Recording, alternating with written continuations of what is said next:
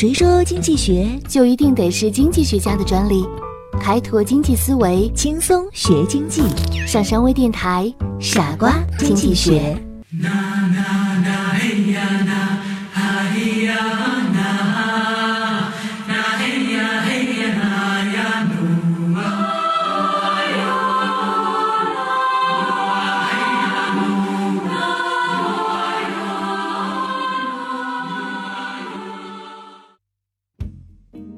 大家好，欢迎收听今天的傻瓜经济学，我是上山。今天我们要谈一谈一个词儿是效用。什么是效用呢？我们先来听一个故事。在《庄子·齐物论》中有一个朝三暮四的故事。宋国有一个很喜欢养猴子的人，名字叫鞠躬。他家养了一大群猴，他能理解猴子的意思。猴子也懂他的心意。这个鞠躬，宁可减少全家的食用，也要满足猴子的要求。然而不久之后，家里越来越穷困了。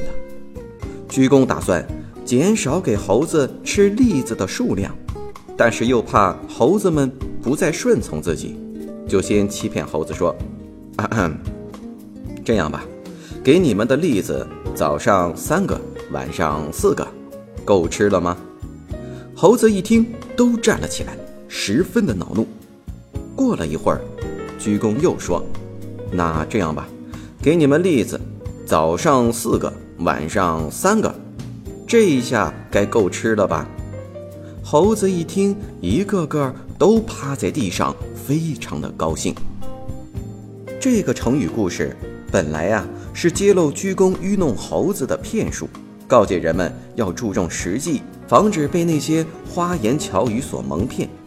在这个故事里边，猴子是作为一种愚蠢的动物而出现的。实际上，我们从经济学的角度来看，可能得出的结论会大不一样。古人认为，总量是没有变化的，因此觉得早上三个，晚上四个和早上四个，晚上三个是完全一样的。其实不然。朝三暮四和朝四暮三还是有些区别的，它们能给猴子带来不同的效用，这就是效用的妙用。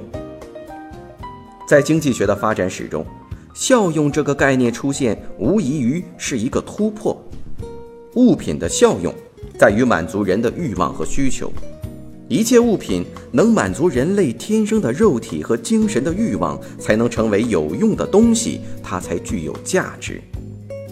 在经济学里边，效用就是用来衡量消费者从一组商品或服务之中获得的幸福或者满足的尺度。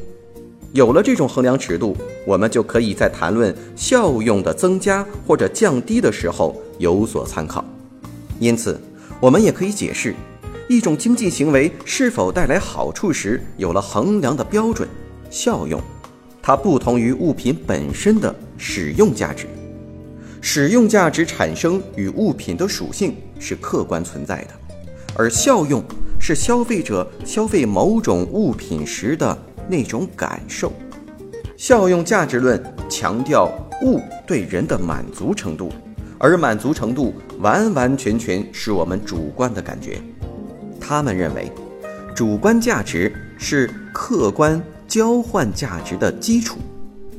物品的有用性和稀少性都是在价值形成时不可缺少的因素，都是主观价值的起源。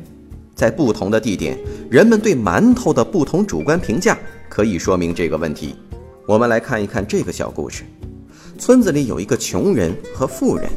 有一天突发洪水，穷人背着家里最贵重的东西一袋馒头爬上了一棵树，富人背着家里最贵重的东西一袋金子也爬上了这棵树。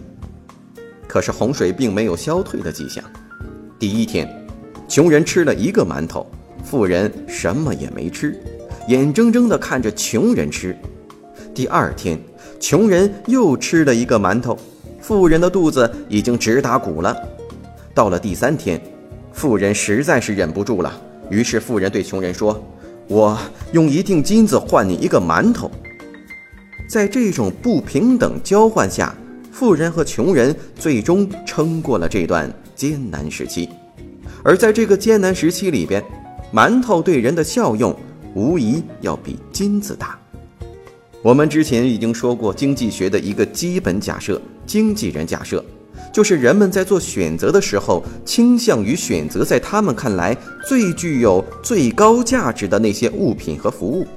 效用，就是消费者的主观感觉，取决于消费者对于这种物品的喜欢程度，就是偏好。消费者对某种物品的偏好越大，这种物品带来的效用就越大，他就越愿意购买，需求也就越高。俗话讲，萝卜白菜各有所爱，有人喜欢抽烟，那么香烟对于他而言效用就很高；但对于一位不愿意闻烟味的女士来说，这香烟就会是效用很低，甚至是负效用。很显然。在做出决定的时候，烟民自然会把香烟视为至宝，而女士们可能更钟情于化妆品或者是衣服。以上就是今天的傻瓜经济学。今天的问题是：你觉得什么物品对于你来说效用最高呢？欢迎收听今天的傻瓜经济学，我是上山，我们下期节目再见。